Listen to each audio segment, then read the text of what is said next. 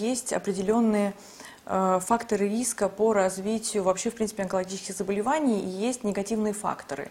Ну, вот, например, там, ну, мы с вами проговаривали уже курение. То есть, если человек курил, то ему стоит бросить курить. Если он не курил, то ему, соответственно, как Говорят, бы не что если начинать. кто курил, лучше не бросайте. Если старый, лучше не бросай, а то бросишь что-нибудь Ну, вот наши пациенты все бросают курить во время лечения, с ними ничего не происходит, как бы только одна польза, как говорится. Вот. А если, соответственно, ожирение, ну, то есть как бы один из факторов риска – это ожирение, соответственно, как бы нужно следить за своим весом. Например, там алкоголь тоже влияет, да, на, как бы, тоже является фактором риска.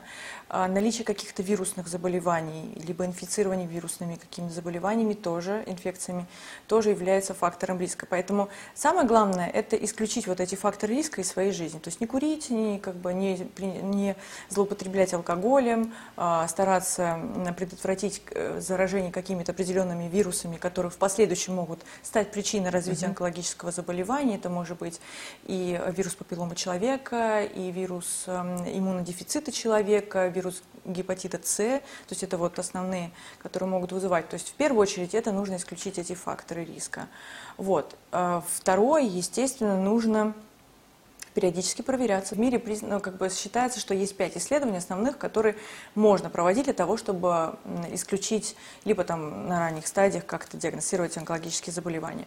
Ну, во-первых, это всем нам известный для профилактики рака шейки матки цитологический скрининг, это ПАП-тест, Папа Николау плюс, обследование на вирус папилломы человека, исследование. Это все нужно проводить один раз в три года. Так делают во всем мире, в развитых странах. Сейчас дети, школьникам же делают эти прививки. Да, да, да, да, да. Это все тоже есть. Делают прививки от вируса папиллома человека. Это, это с 2006 года стартовала эта программа во всем мире. У нас она как бы стартует вот только-только, и то не во всех регионах. Вот. Но на самом деле это достаточно с большими э, хорошими результатами помогает справиться с заболеваемостью раком шейки матки. Вот. А, Значит, это касательно шейки матки. Для молочной железы существует э, скрининг есть программы, которые одобрены Министерством здравоохранения Российской Федерации.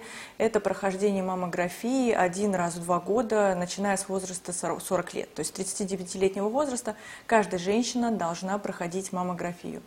Э, Ультразвуковое исследование молочных желез не является скрининговым методом и, в принципе, как бы не рекомендуется для, ну, вот, для рутины. Если есть какие-то изменения, мы хотим уточнить, какого они характера, то да, конечно, после маммографии можно сделать и УЗИ молочных желез, и МРТ молочных желез, но это как дополнение.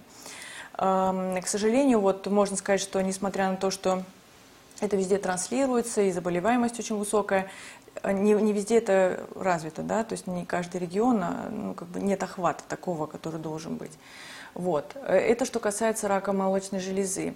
А, и, кстати, если, например, есть какой-то отягощенный анамнез семейный у пациентов, эм, то рекомендуется начинать э, скрининг рака молочной железы с 25 лет, не с 40 лет, а Вот с я 25 хотела сказать, лет. что да, э, известны же случаи, Да, когда совсем конечно. молодые люди. Совсем молодые тоже есть, 25 лет, э, либо а, э, начать скрининг за 10 лет до того возраста, когда кто-то заболел в семье раком молочной железы. Это если рассматривать именно в контексте семейного анамнеза, да, отягощенного.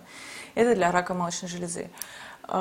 Следующее – это рак толстой кишки, да, то есть тоже есть определенные исследования, которые помогут предотвратить развитие этого заболевания. Это либо исследование кала на скрытую кровь, один раз эм, в три года, один раз в год, либо это проведение колоноскопии.